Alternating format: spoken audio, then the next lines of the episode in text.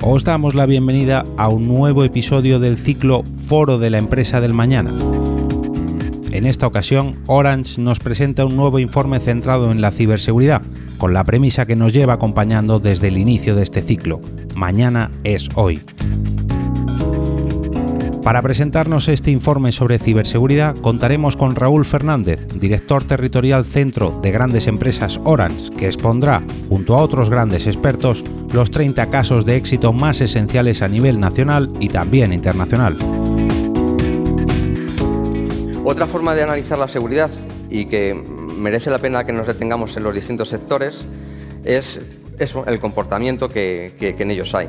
Y aquí me atrevo a decir que el, grado de ciberseguridad que han adquirido los distintos sectores es proporcional al nivel de transformación digital que han desarrollado. Y en este sentido, quien lidera ese binomio claramente es la banca. La banca creo que a día de hoy es un referente, creo que lo están haciendo bien. Si no lo estuvieran haciendo bien, no tendría sentido hablar de la banca online.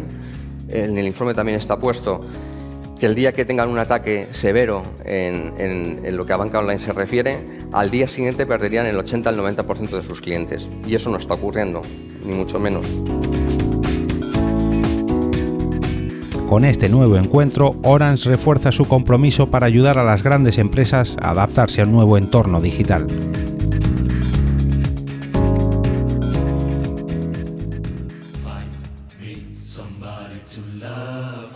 Si algo sabemos del mañana, es que no será como hoy. Cada día surgen nuevos retos. Digitalización, ciberseguridad, Big Data, Industria 4.0, Internet de las Cosas. Nuevos conceptos que no pueden esperar. En Orange somos líderes ayudando a las grandes empresas a adaptarse a este nuevo entorno en permanente cambio. Pero para nosotros, la tecnología y la conectividad son solo un medio, nunca un fin, ofreciendo soluciones innovadoras y eficaces. Para transformar los negocios y hacer crecer a las grandes empresas y sus clientes. Creemos en una transformación más global, más cultural, más humana. Creemos que los beneficios de la digitalización tienen que extenderse a las personas Creemos que mañana las grandes empresas cotizarán por la seguridad que transmitan y la confianza que generen. Creemos que mañana las grandes empresas serán mejores empresas. Que mañana las grandes empresas no solo harán crecer sus números, también harán crecer a las personas. En Orange creemos que mañana es hoy. Orange. ¿Qué tal? Buenos días. Mi nombre es Raúl Fernández, eh, soy el director territorial de la zona centro para grandes empresas y eh, adicionalmente eh, lidero el área comercial en el entorno de la ciberseguridad. Agradeceros a todos vuestra presencia, en especial a Samsung, David, por hacer posible que este evento tenga lugar. Y el evento se enmarca dentro del marco de programas que estamos realizando con Samsung en el entorno de las distintas temáticas que habéis visto en el vídeo y que son ni más ni menos que los pilares sobre los que se fundamenta la transformación digital. Así pues, el objetivo de hoy es compartir con vosotros el informe que hemos hecho en torno a la ciberseguridad y que eh, al final lo que pretende es eh, compartir eh, los, los, datos, cifras, los drivers o palancas que hay en el entorno de la seguridad, eh, cuáles son los sectores en los que merece la pena detenernos y luego acabaremos con unas pinceladas de las distintas tecnologías que hay en, torno a la ciberseguridad. En primer lugar, quería pediros disculpas porque igual pensabais que iba a venir un tipo aquí con chanclas, bermudas y un gorrito o una capucha y no es el caso, ¿no? Pues eh, la pinta es bastante más tradicional ¿Qué le vamos a hacer? Espero cumplir con vuestras expectativas y que el rato pues, os, pueda, os pueda ser de interés.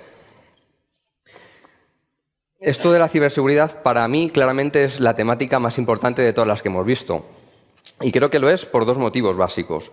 Uno, porque es la que yo lidero y creo que eso es un motivo suficiente para, que sea importante. Y, y ahora en serio, porque creo que es eh, la temática que claramente es más transversal a todas las demás. ¿no?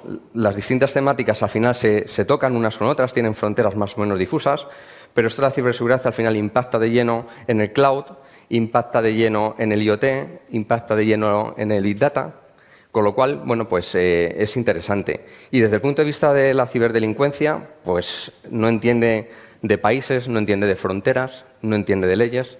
Con lo cual, bueno, creo que merece la pena que nos detengamos un ratito en esto de la ciberseguridad y, saquemos conclusiones.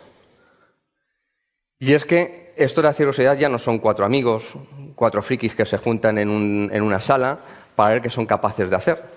Esto ya es otra liga. Es un negocio en toda regla, es un entramado perfectamente estructurado y que ha venido para quedarse en la sociedad en la que estamos y con lo cual tenemos que lidiarlo y saberlo manejar. No va a quedar otra que, eh, manejar esto tal cual nos venga. Y, todo esto que os he contado eh, es por culpa del dato.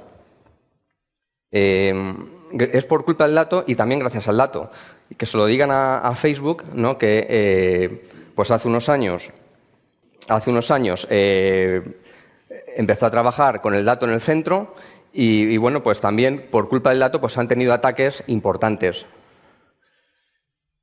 De tal manera que eh, pues eh, tuvieron que hacer frente a un ataque que tuvieron en su momento, donde eh, al principio pues, la sociedad empezó a mirar a una empresa que estaba explotando los datos, que estaba creo que en Cambridge, y al final se concluyó que el responsable del dato era Facebook. Facebook era el responsable de la privacidad, del almacenamiento, de la gestión del dato y de la explotación. Con lo cual, bueno, pues tuvo que tuvo que trasladar a la sociedad el, mea culpa en ese sentido. Algunos datos del entorno de la ciberseguridad que creo que es importante compartir con vosotros. Fijaros, manejamos en el entorno de la ciberseguridad ya 71.000 millones de euros, una cifra que para mí me parece eh, imponente.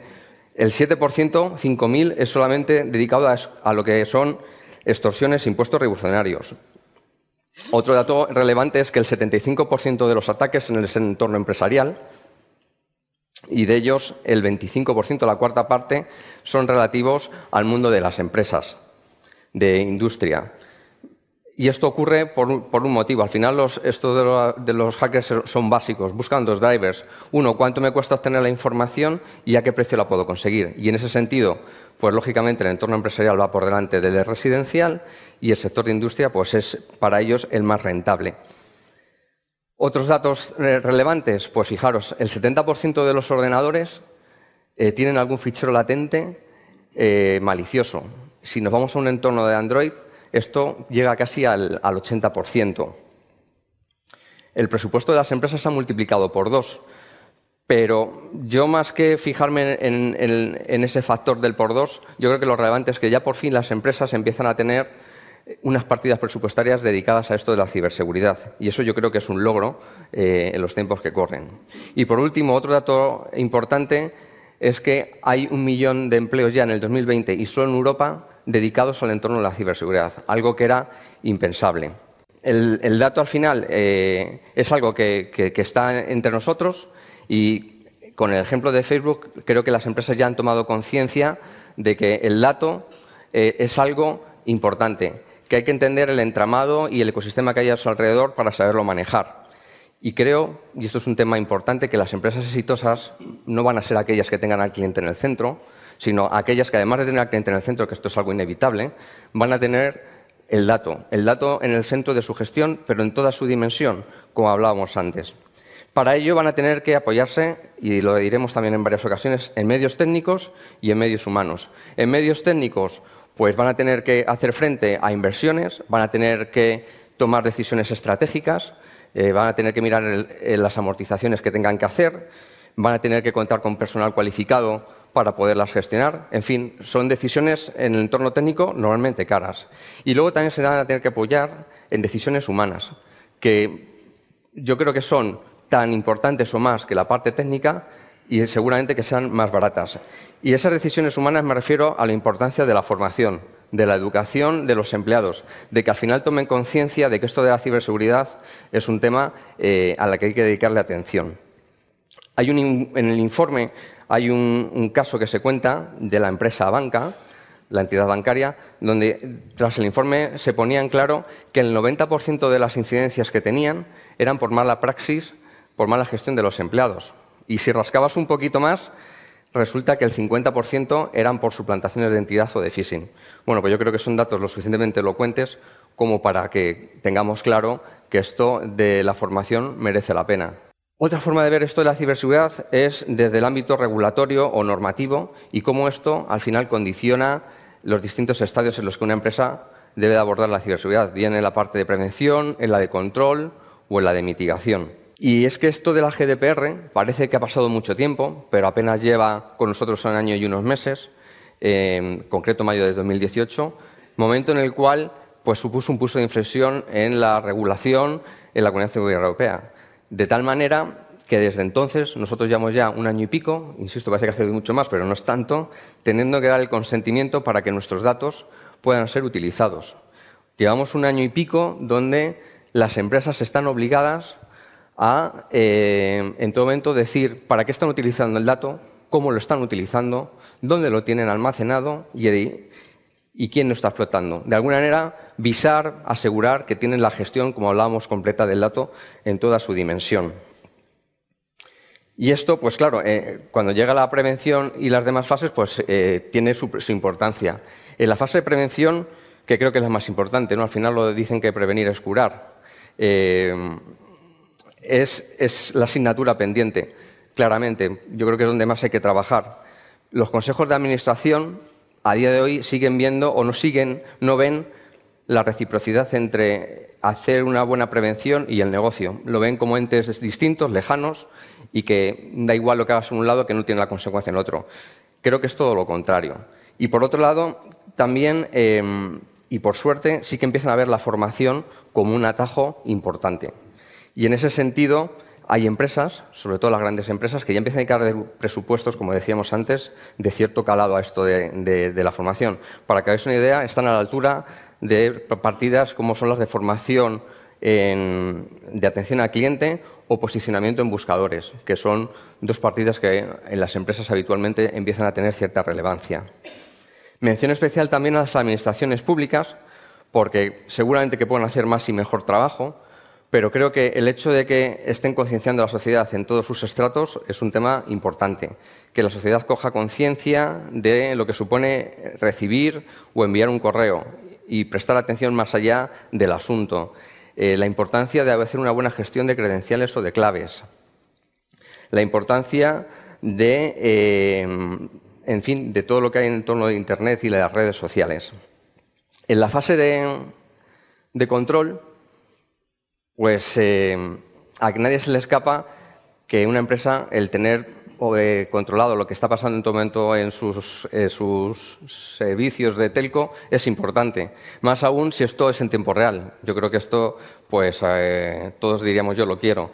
Pero es un tema que no es sencillo, es un tema que tiene un coste importante. El hecho de tener la posibilidad de monitorizar tus equipos y demás dispositivos, pues al final eh, te consume recursos técnicos y personas con cualificación para poderlos gestionar. Y esto al final creo que es un hándicap. Y en ese sentido, igual que ahora una empresa externaliza sus servidores en un data center de una manera muy natural, pues llegará un momento que esto de la ciberseguridad pues también empiece a ocurrir eso, ¿no? que eh, las empresas empiecen a, dar por bueno, a entender que es interesante el externalizar su seguridad en terceros. Y por último está la fase de mitigación, que no es ni más ni menos que el eh, poner los medios para retornar a, la situación de normalidad de una empresa. Y aquí hay que hacerse una pregunta que creo que todas las empresas se lo tienen que hacer y es ¿cuánto tiempo pueden estar mis procesos parados por culpa de un ciberataque? Eso creo que es clave. Y la respuesta es la que nos tiene que llevar aguas arriba a tomar decisiones para eh, asegurar la respuesta, eh, la contestación a esa pregunta. Y como antes hablábamos, pues habrá que tomar decisiones de medios técnicos y en medios humanos. Medios técnicos, pues con backups, respaldo de infraestructuras, copias de seguridad. Y en los medios humanos, pues con unos planes de contingencia que a veces son hasta sencillos, pero que, no están implementados. Me refiero a algo tan simple como tener unos mails prefijados, predefinidos, para enviar a clientes y proveedores, tener unos comunicados ya también predefinidos y colgados para colgar en redes sociales, el tener también definido con nombres de personas que tienen que intervenir en un comité de crisis, en definitiva, tener un plan director que diga qué hacer y cómo hacerlo llegado el momento. Creo que es un ejercicio sencillo, que exige de un tiempo razonable y que merece la pena. Y son muchas las compañías que pues, no tienen este plan director que comentamos. Otra forma de analizar la seguridad y que merece la pena que nos detengamos en los distintos sectores es el comportamiento que, en ellos hay. Y aquí me atrevo a decir que el, grado de ciberseguridad que han adquirido los distintos sectores es proporcional al nivel de transformación digital que han desarrollado. Y en este sentido, quien lidera ese binomio claramente es la banca. La banca creo que a día de hoy es un referente, creo que lo están haciendo bien. Si no lo estuvieran haciendo bien, no tendría sentido hablar de la banca online. En el informe también está puesto que el día que tengan un ataque severo en, lo que a banca online se refiere, al día siguiente perderían el 80 al 90% de sus clientes. Y eso no está ocurriendo, ni mucho menos. Y esto no quiere decir que no estén teniendo ataques. Claro que los están teniendo. Lo que ocurre es que la mayoría de los ataques que están teniendo son de forma indirecta, sobre todo con temas de phishing y de suplantación de identidad, y que están sabiendo manejar muy bien, porque están consiguiendo que no trasciendan en el mercado y que no les erosione su marca. Con lo cual, a pesar de que solamente en uno de cada dos casos recuperan los importes que han sido sustraídos de sus clientes, bueno, pues no está radiando en la sociedad. Y la clave del éxito para que la banca sea el referente es eh, por, por un motivo, básicamente. Porque tiene un regulador potente que está encima de ellos, eso es innegable, y también porque ellos han tenido la capacidad las ganas, la determinación de someterse a auditorías muy estrictas y periódicas en el tiempo, que hacen que al final pues, estén siempre eh, en la cresta de la ola. Y eso yo creo que es esto sí que es clave y referencia para que copiemos todos. ¿no? Otro sector también interesante, por lo menos a mí me lo parece desde el punto de vista de que es peculiar, es el sector del seguro, que evidentemente como otro sector pues va a tener que hacer frente a, a la seguridad pues con los medios técnicos y humanos que hemos hablado, pero que ha sabido aprovechar el momento, ha sabido aprovechar la coyuntura y sacarle provecho. Y lo han hecho con lo que ellos saben hacer. Han hecho sus pólizas, sus nuevas coberturas. Algunas ya existían y las han dado una vuelta de tuerca para adaptarlas al tema de la ciberseguridad y otras las han hecho nuevas.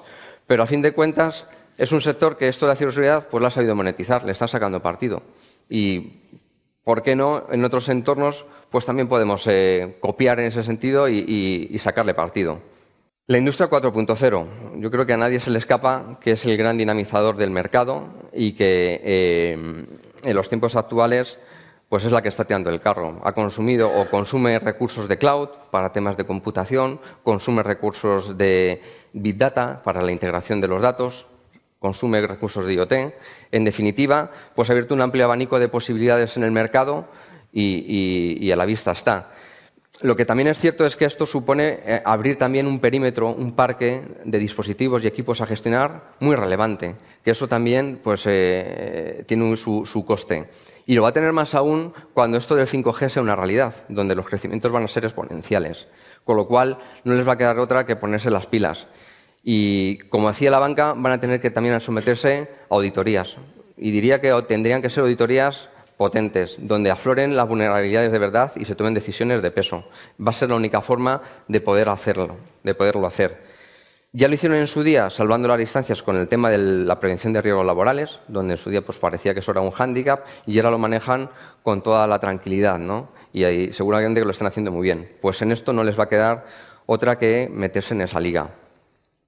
El sector del retail pues eh, pongo un ejemplo. En el año 2014, la empresa estadounidense Home Depot, el Leroy Merlin de, Estados Unidos, eh, tuvo una brecha de seguridad durante cinco meses y se robaron, yo de los casos que he visto es el más notable, se robaron 70 millones de registros. Es decir, que los hackers entraban y salían como Pedro por su casa allí. Y, lo, anecdótico del caso no es el volumen de registros o de datos que se, que se llevaron, que fueron muchos, como decía, sino la negligencia de la dirección, que no hacía nada. Había una impasividad importante. De hecho, tuvieron que ser los propios empleados los que tomaran cartas en el asunto para salvar los trastos. Creo que esto la GDPR lo ha corregido notablemente y ya no se van a dar casos mm, de este calado. Y lo que pone el ejemplo de manifiesto es bueno, que el retail la mayoría normalmente han estado a la cola de la inversión tecnológica y a su vez pues han ido incorporando cada vez más bases de datos, fruto de los, de, los programas de fidelización que hacen, etcétera. Y bueno, pues esto les ha supuesto pues, ser un caramelo para los hackers y, y van a tener también que afrontar retos. Y aquí hablaría de dos entornos totalmente diferenciados, porque están las empresas de retail tradicionales, que creo que están haciendo los deberes humildemente, eh, están comprándose incluso hasta una o dos tallas más para manejar la situación de una manera holgada. Y por otro lado, eh, está el sector eh, que ha salido, o, el sector menos tradicional, que ha salido al albor del e-commerce, de la venta online, pues que técnicamente están más preparados, pero sin embargo pues se tienen el foco única y exclusivamente en las ventas, en el retorno de la inversión y eh, decimos en el informe que son hasta tres veces más vulnerables, con lo cual pues también tienen eh, que trabajar en ello. Recomendación, pues lo que hablamos eh, tanto en industria como lo que está haciendo la banca, auditorías, no queda otra. El problema que tiene este sector es que es un sector que no tiene un regulador y que está muy atomizado, con lo cual les va a exigir un grado de autonomía o de capacidad en cada caso de, querer hacer esas auditorías. Otro sector también interesante es el, mundo de los call centers, que por aquí, he visto a alguien que estaba en, estos entornos y tenemos algún comercial que, está metido en ello.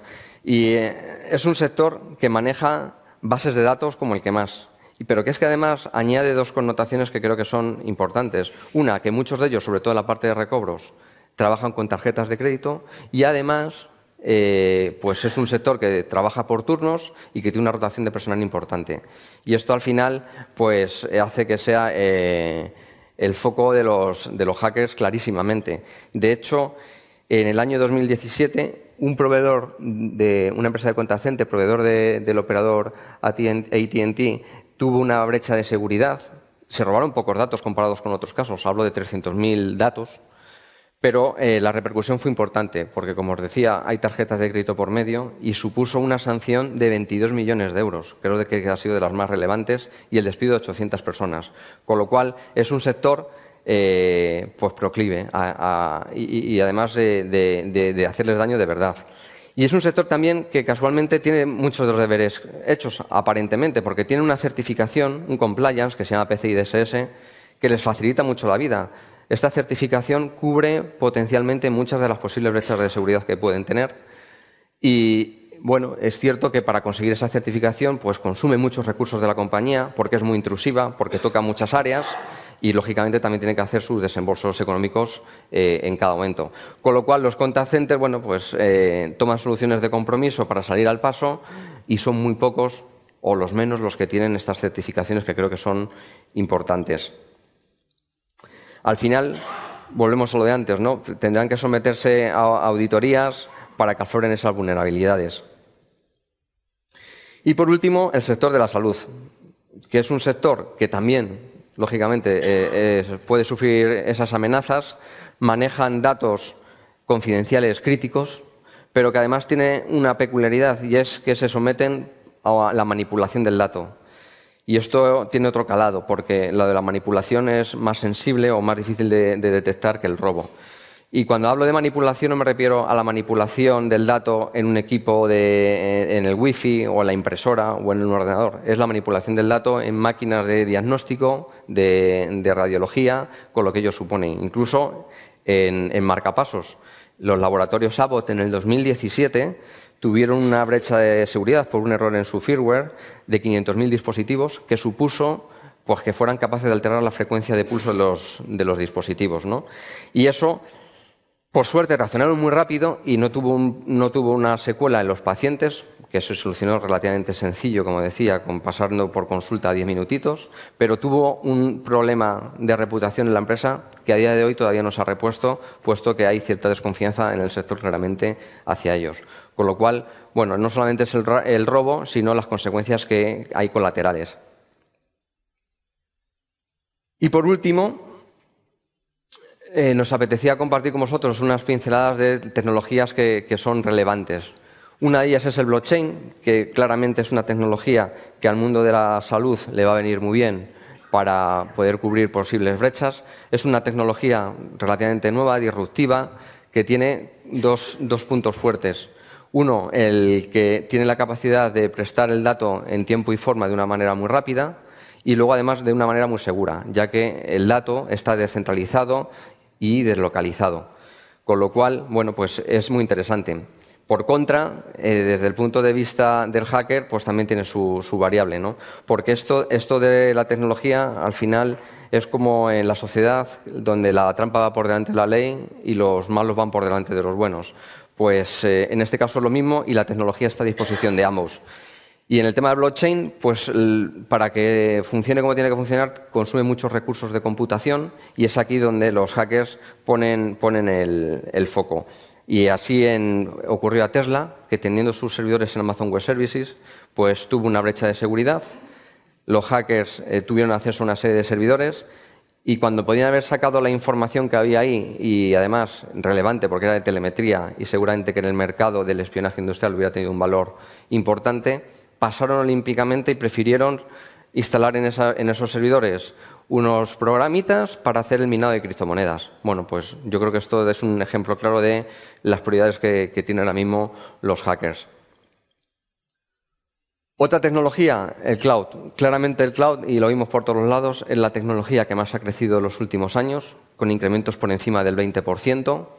Y, bueno, pues lógicamente esto no ha pasado desaparecido para los hackers que eh, aprovechan estos tamaños para eh, tomar presencia. De hecho, eh, Uber no hace mucho tiempo también tuvo una brecha de seguridad en Amazon Web Services, pero por una chorrada, por decirlo de alguna manera, los ingenieros cometieron el desliz de dejar eh, las credenciales en el código fuente. En cuestión de horas eh, les, les, robaron 55 millones de datos de clientes y choferes y bueno, creo que esto trascendió además en el mercado. Bueno, pues eh, lo que decía, tecnologías que sirven para los unos y para los otros. Lógicamente, los fabricantes, los proveedores de cloud han tenido que ponerse las pilas y poner una capa de seguridad perimetral alrededor del cloud, pues para robustecerlo con backups más potentes, autentificados y gestiones de identidades, intentar que el dato local no se pueda manipular, etcétera.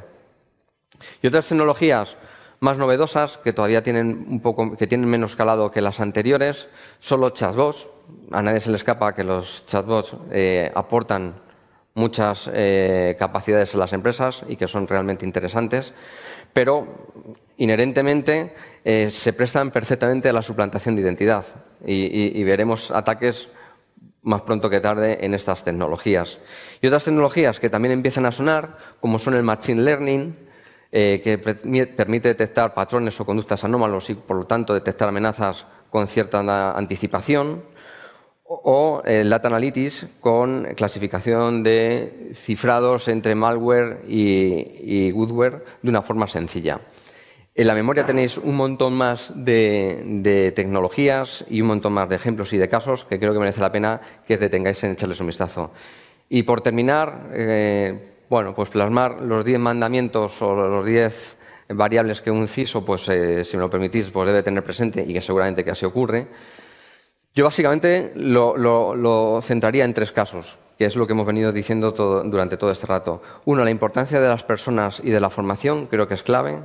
Por otro lado, la tecnología, hay que conocerla y hay que saberla utilizar y saber qué es lo más apropiado en cada momento. Y por último, no perder de vista las normativas, que están ahí y que, hay que cumplirlas porque yo creo que es en beneficio de todos. Y con esto hemos terminado de pasar revista al informe. No sé cómo iremos de hora, me imagino que bien, perfecto. Con lo cual, sin más, eh, pasamos a la mesa redonda y tomamos asiento por aquí. Están conmigo David Alonso, que es el Enterprise Business Director en Samsung. Por favor, David. José Manuel Martínez, que es el CEO de IFAS Energía. Gracias, José Manuel. También está Borja González, que es vicedecano de Data Science Technology y responsable del diseño y lanzamiento del máster de seguridad en Instituto de Empresa. Y por último está José Ramón Moleón, que es CISO en Orange. Y Guillermo, digo Gonzalo, perdón, ¿dónde estás? Que es el responsable manager de ciberseguridad eh, en grandes empresas en Orange. Gracias a todos por echar aquí un ratito conmigo. David, eh, cuando estábamos hablando del informe, hablábamos de la importancia de poner, además del cliente, poner el dato en el centro. Y, en el centro de las organizaciones también está el móvil. No queda otra, ¿no? ¿Qué papel eh, desempeña el móvil en todo esto? El móvil es nuestra vida, vamos. El móvil, la verdad es que ha pasado, ya no solamente a nivel empresarial o a nivel profesional, sino a nivel particular. Eh, a cualquiera de nosotros ahora mismo se nos pierde el móvil, ¿no? Y es un desastre, un desastre total, ¿no? Ha cambiado la forma en que hacemos las cosas, en la forma en que nos comunicamos y a la información que accedemos desde el móvil puede ser, es de hecho muchísimo más sensible que cualquier información que, que accedamos desde cualquier otro medio, ¿no? Por eso muchas veces sorprende pues que yo creo que estamos poniendo medidas de seguridad, estamos poniendo antivirus, estamos poniendo un montón de herramientas en nuestros PCs. Pero sin embargo, cualquiera de nosotros, yo estoy seguro que utiliza más el móvil que cualquier otra cosa. Y sin embargo, ¿cuántos de vosotros, a nivel particular, a nivel profesional, tenéis algún tipo de medida de seguridad, algún antivirus o algo en el móvil? Muy poquitos. ¿Por qué? ¿Por qué? ¿No? Si realmente lo utilizamos mucho más, ¿no? Y accedemos a información muchísimo más sensible, pero muchísimo más sensible. Y además ahí tenemos no solamente nuestra parte profesional, es que tenemos nuestra vida, tenemos nuestras fotos, tenemos, estamos nosotros ahí, ¿no?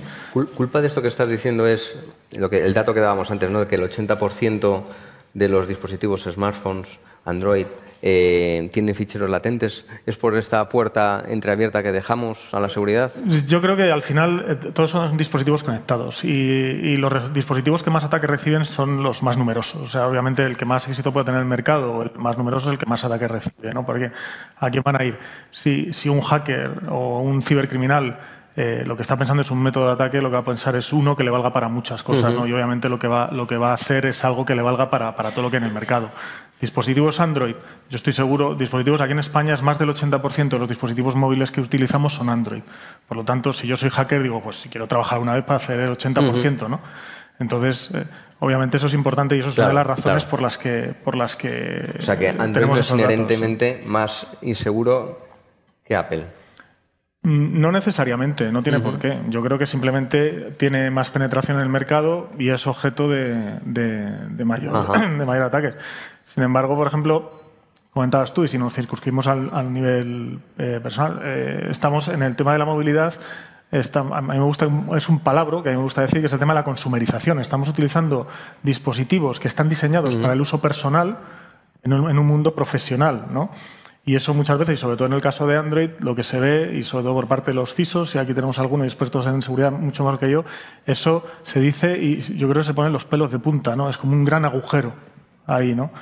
Por, ejemplo, por eso desde, desde, Samsung siempre lo que nos ha preocupado es el habilitar esos dispositivos de carácter personal habilitaros para el mundo de la empresa. Y lo básico, lo más básico que hay es la seguridad. Y nosotros, desde que lanzamos el primer Android al mercado, hemos estado trabajando en, soluciones de seguridad. Y en este caso, bueno, nuestra solución de seguridad, que es la plataforma Nox, que además, pues, por ejemplo, en el último informe de Gartner, por cuarto año consecutivo, ha sido nominada como la plataforma móvil más segura del mercado. Para nosotros es una obsesión total.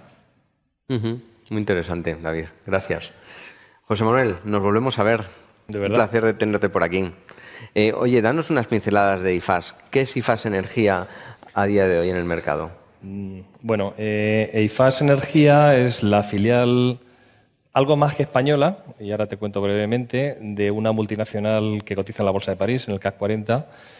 Eh, es el tercer grupo francés constructor, quinto europeo, con una facturación por encima de los 15.000 millones. Desde España en EIFAS Energía llevamos, decía algo más que España, porque llevamos la responsabilidad no solamente eh, del país, sino de toda la actividad eh, de generación de energía casi a nivel mundial, si exceptuamos la, parte francófona del continente africano. Eh, por lo tanto, todo el continente americano, gran parte de Europa y algo de Asia, donde bueno, empezamos a tener algo de presencia. Haciendo de todo. Como constructora, pues eh, si lo circunscribimos al ámbito energético, con lo ambiguo que puede ser, eh, pues hacemos de todo. Hacemos alta tensión, hacemos generación, hacemos eh, mantenimiento, hacemos instalaciones, hacemos distribución y últimamente también hacemos mantenimiento y electromedicina. ¿Tocas muchos palos? Tocamos muchos palos con mucha gente, desde luego. ¿Cuántos empleados? Pues en el grupo somos 65.000, en España somos eh, más de 3.500. Ah. Con lo que genera, eh, con el tema que estamos tratando, una dispersión importante en el ámbito geográfico. Oye, 3.500 empleados son muchas prevenciones de riesgos laborales. Además, vosotros que sois una empresa que estéis en campo todos los días haciendo vuestras, vuestras labores. Esto de la GDPR, igual que la PRL en su momento tuvo su aquel, ¿esto de la GDPR cómo os condiciona?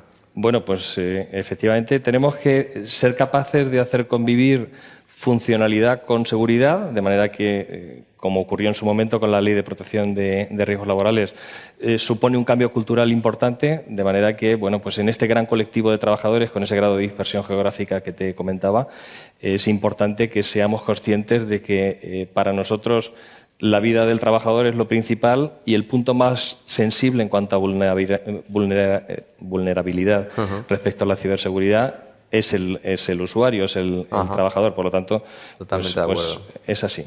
Y es una realidad que, y lo hemos constatado en los últimos años, que la mejora en los índices de siniestralidad, hablando de prevención de riesgos laborales, supone una mejora y una eficiencia en la rentabilidad de la compañía. Por lo tanto, eh, son facetas que están absolutamente relacionadas.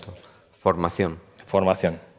Oye, cultural. Eh, y, como empresa, eh, ¿cuáles son vuestras medidas en el entorno de la ciberseguridad en el corto, medio, largo plazo? ¿Qué estáis haciendo? Bueno, pues desde hace un año, algo más de un año ya, desde luego hemos tenido esa concienciación de los riesgos a los que empezábamos a enfrentarnos.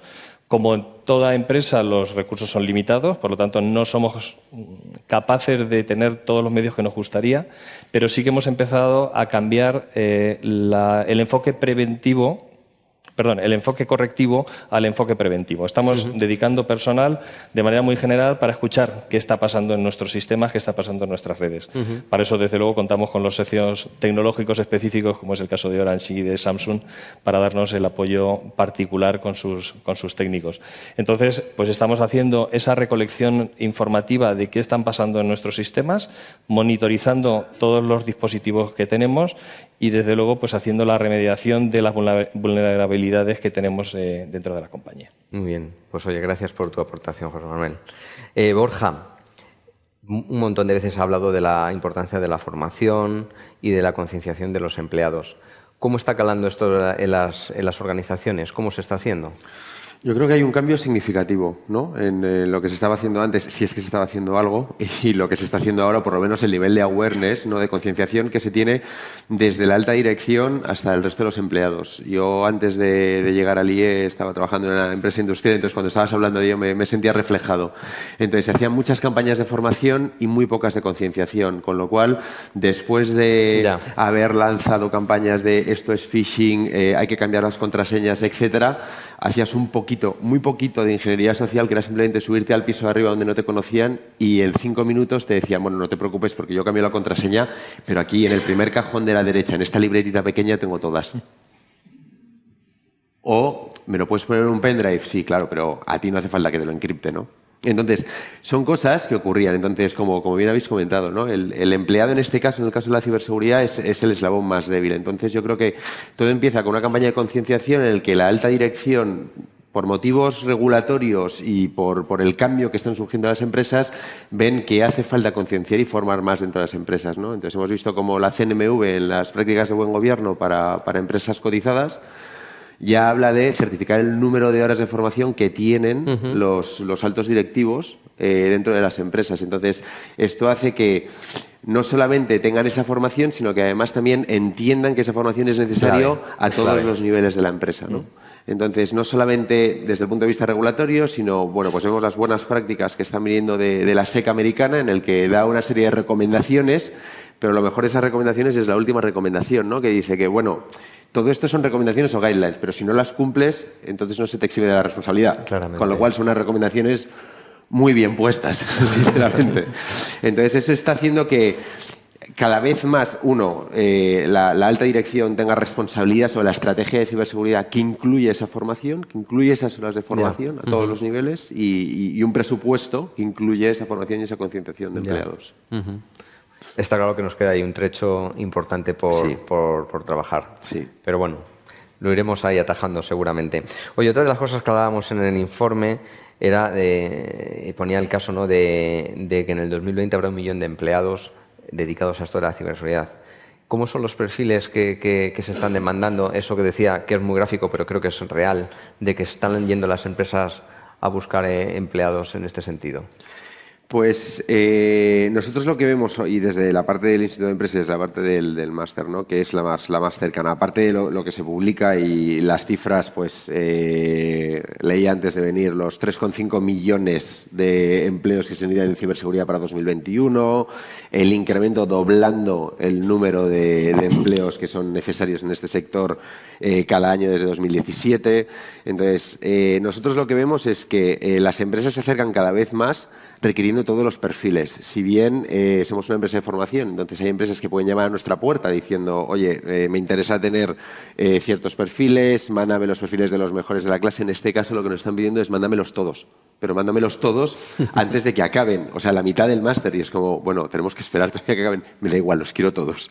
Entonces, eh, se demandan perfiles técnicos y perfiles de gestión. ¿no? Los perfiles técnicos eh, tradicionales, pues el analista de forensic, el analista de malware, la parte de gestión de incidencias, el, el red y el blue team, o la parte del SOC de nivel 1 y nivel 2. Pero yo creo que es especialmente relevante el entrar en la parte de los soft skills. ¿no? O sea, los hard skills son los que se aprenden, los soft skills son los que se aprenden y también hay que llevarlos. Son perfiles que demandan eh, unos soft skills que son distintos a los, a los soft skills tradicionales de IT que requieren una resiliencia, bajo mi punto de vista, bastante mayor que la que tiene de IT. Al final estás gestionando una crisis, tiene que haber un compromiso que es 24-7, en el sentido de que si la crisis apareció un sábado a las 10 de la noche, pues sabes lo que va a tocar. Entonces tienes que estar preparado para eso y toca. Entonces es algo que pasa. Con lo cual yo creo que esa combinación de esos hard skills y soft skills son, son perfiles únicos y lo que hace que eso, unido a la parte de transformación digital, la parte del riesgo reputacional, hace que en este momento se esté yendo a buscar perfiles a todos sitios y haya un gap de todos los perfiles a todos los niveles, desde los técnicos hasta los de, gestión. Oye, los que peinamos canas y algunos ni eso, ¿estamos a tiempo de meternos en, esta burbuja o ¿qué, edades tiene el perfil medio de, de empleado que estabas comentando? Pues yo creo que uno, no, o sea, yo creo que los que, los que peinamos canas eh, no creo que tengamos una oportunidad. Yo creo que es nuestra responsabilidad y nuestra obligación estar metidos dentro del tema de ciberseguridad. ¿no? Hablábamos de la concienciación y yo creo que la concienciación es, es parte de todos, de todos como empleado, de todos como, consumidor y de todos como eh, ciudadano eh, al que nos afecta que pueda haber no solamente un ciberataque en una empresa, pero un ciberataque de una estructura crítica, una infraestructura crítica dentro de un país. ¿no? pero yo creo que lo que veo es que los perfiles que nos llegan son de todas las edades. Eh, sí hay perfiles, y al igual que está pasando en, otros campos, como el tema de Data Science, eh, vemos gente reconvertida que viene de otros sectores y que efectivamente eh, está aprendiendo y se está metiendo, y yo creo que hay, que hay hueco para todos. Pues nada, habrá que aprovecharlo entonces. Oye, gracias, Borja. Muchísimas gracias. José Ramón, ¿qué tal? Oye, hablábamos antes eh, en la etapa de control eh, la importancia de la monitorización y que el hacerlo en tiempo real para algunos casos puede ser hasta un lujo, ¿no? Eh, Orange está llena de cacharritos, dispositivos, etcétera, no me cabe duda. y hablábamos también de, pues eso, que habrá empresas que en algún momento se planteen también externalizar. ¿Cómo funciona este binomio y cómo lo estamos haciendo en Orange? Vale. Lo primero de todo, y un poco adelantándome, eh, para que esto funcione, lo primero tiene que haber un apoyo de la organización. O sea, lo primero es tener una estrategia clara. claro. en, de acuerdo. en 2015 presentamos la estrategia de ciberseguridad y fue aprobada por la dirección con el apoyo del management. Creemos que eso es lo más importante para arrancar cualquier proyecto y ya con esa estrategia definida pusimos en marcha un centro de operaciones de seguridad que se apoya en cinco pilares.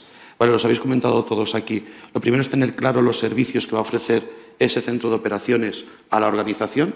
Lo segundo, la tecnología, porque evidentemente para combatir amenazas necesitas tecnología. El tercer punto, las personas.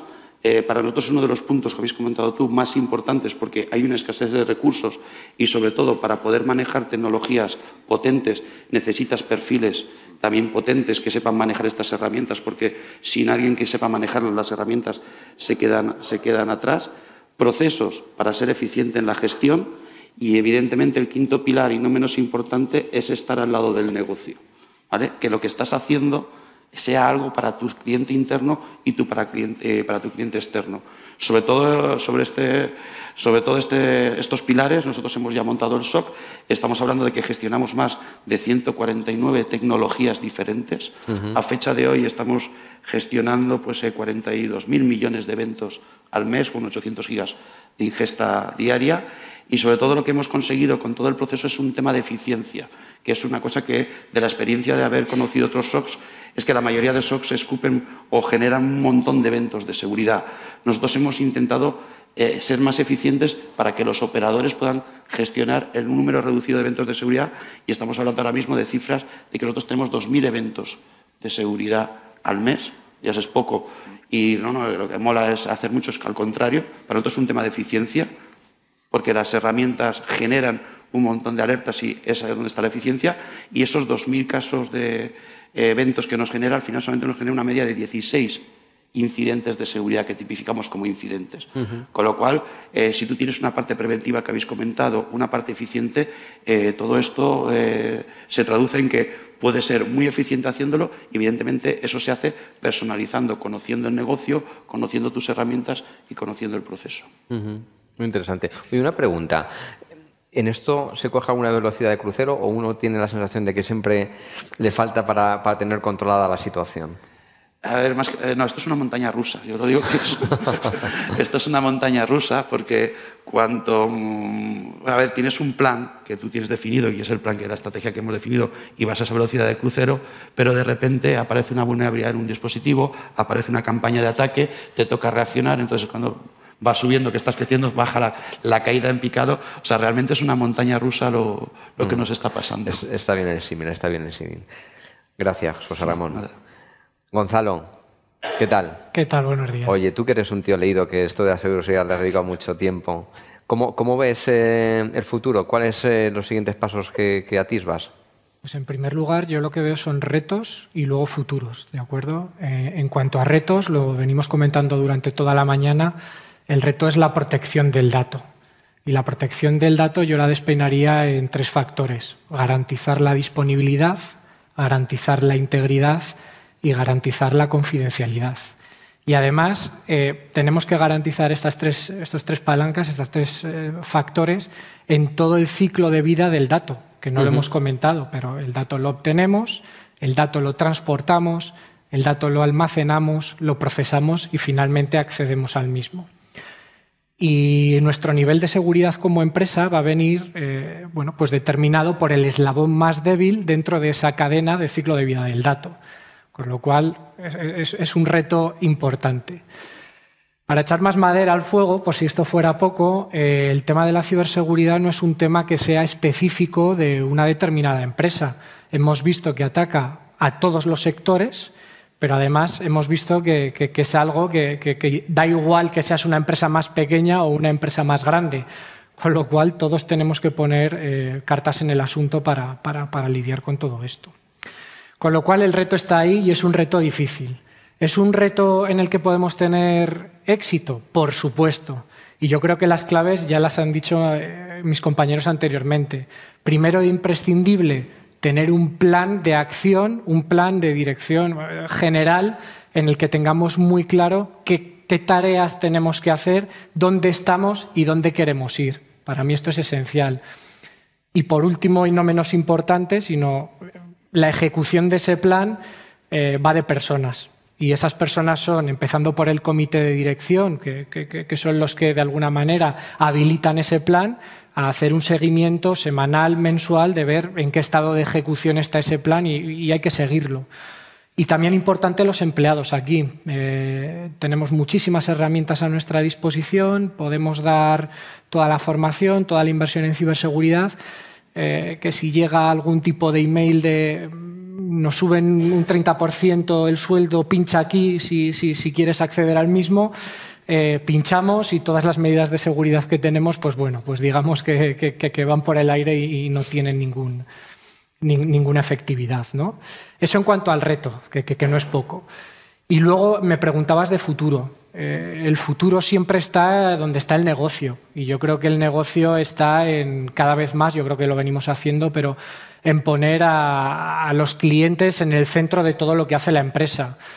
Y la transformación digital para mí eh, tiene muchísimas, eh, implica muchas transformaciones o muchos cambios, pero dos son los importantes. Uno es la inmediatez y otra es la personalización en las ofertas que ponemos en el mercado. Y estos dos puntos, uno conlleva eh, manejar más datos, aún si cabe, confidenciales de nuestros clientes, y otro es seguir siendo digital y, pues, trabajar de una manera que nos permita dar, valor a nuestros eh, clientes finales de una manera mucho más dinámica. Y aquí lo comentaba alguno de los compañeros anteriormente. Eh, tenemos que empezar a tratar la ciberseguridad como parte pues igual que tratamos eh, las eh, necesidades funcionales, tenemos que empezar a meter la ciberseguridad eh, en esos grupos agile, en esos grupos en los que nos reunimos gente de cada una de las disciplinas, pues la ciberseguridad no se nos puede escapar. Y tiene que ser una de ellas, trabajando en grupos mixtos y de esa manera garantizar el estar continuamente a nivel de ciberseguridad en nuestros nuevos procesos y productos, tenerlos cubiertos. Totalmente de acuerdo. Como decíamos antes, esto ha venido para quedarse y hay que torearlo de la mejor manera posible. Oye, gracias Gonzalo. Agradeceros a todos, José Ramón, Borja, José Manuel, David. Especialmente vuelvo a decirlo, agradecer a Samsung el apoyo que nos está dando. ¿eh? Y, y poco más, agradeceros a todos vosotros vuestro tiempo. Que nos hayáis dado un trocito de vuestras agendas para compartirlo con nosotros es muy de agradecer y lo dicho, espero que con, el evento pues, hayamos conseguido concienciar un poquito más a las empresas, a los usuarios de la importancia de la ciberseguridad. Muchas gracias a todos por venir y que tengáis un buen día. Gracias.